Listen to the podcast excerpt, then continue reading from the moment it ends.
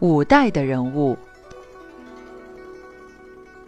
南宋以后的道家就很难讲了，他们也会佛家的道法，都很高明，而且比学佛的人还学佛，当然也比学道的人还学道，更通达儒家。但是这些人都走上神仙之路了，所以我们看历史，五代共乱了七八十年。欧阳修奉命主编《五代史》，他有个感想，说：“五代七八十年没有出一个大人物，没有一个大帝王，也没有一个了不起的将相。五代有名的一个宰相冯道，是欧阳修最头痛的。五个朝代，五个皇帝，都请他出来当宰相。”欧阳修说他是中国文人中的无耻之徒，是无耻的代表。他活了八九十岁才死。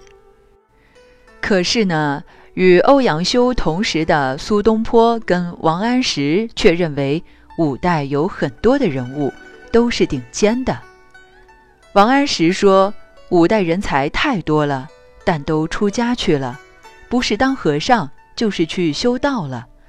那是他们对于时代的一种反抗，因为看不下去了。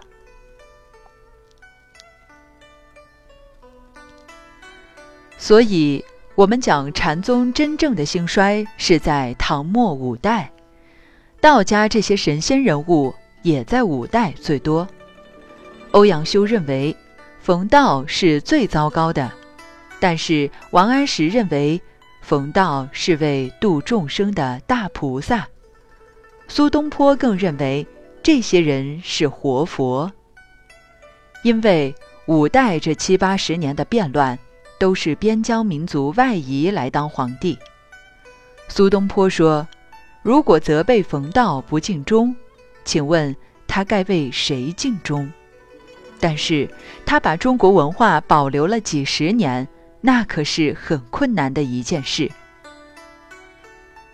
冯道在历史上几乎没有什么建树，也没有多讲过一些话，更没有著作，只是庸庸碌碌，可以说是乡愿的代表。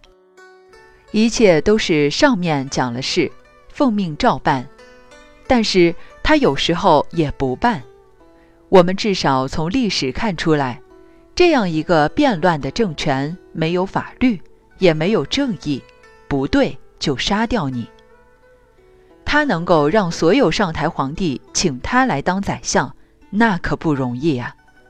至少这个人本身在公事私事上没有什么缺点被政敌抓到的，否则这条命也早就没有了。中国文化一个通俗的观念是。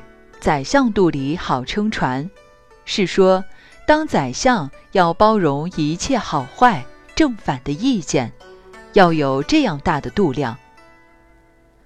冯道一生一篇文章都不留，一封信也不留，诗啊，勉勉强强找到几首。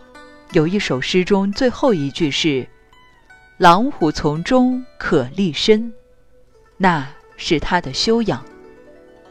五代他所伺候过的这些皇帝，他认为都是豺狼虎豹，没有把他们当皇帝看。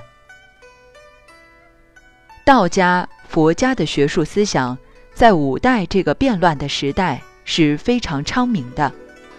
我们后来看的所谓修道的一些丹经，多半是五代以后的著作。譬如说，有位吕纯阳。也是唐末五代的人物。我常常说，道家的吕纯阳等于是佛家的六祖，属于道家的一个革命派的人物。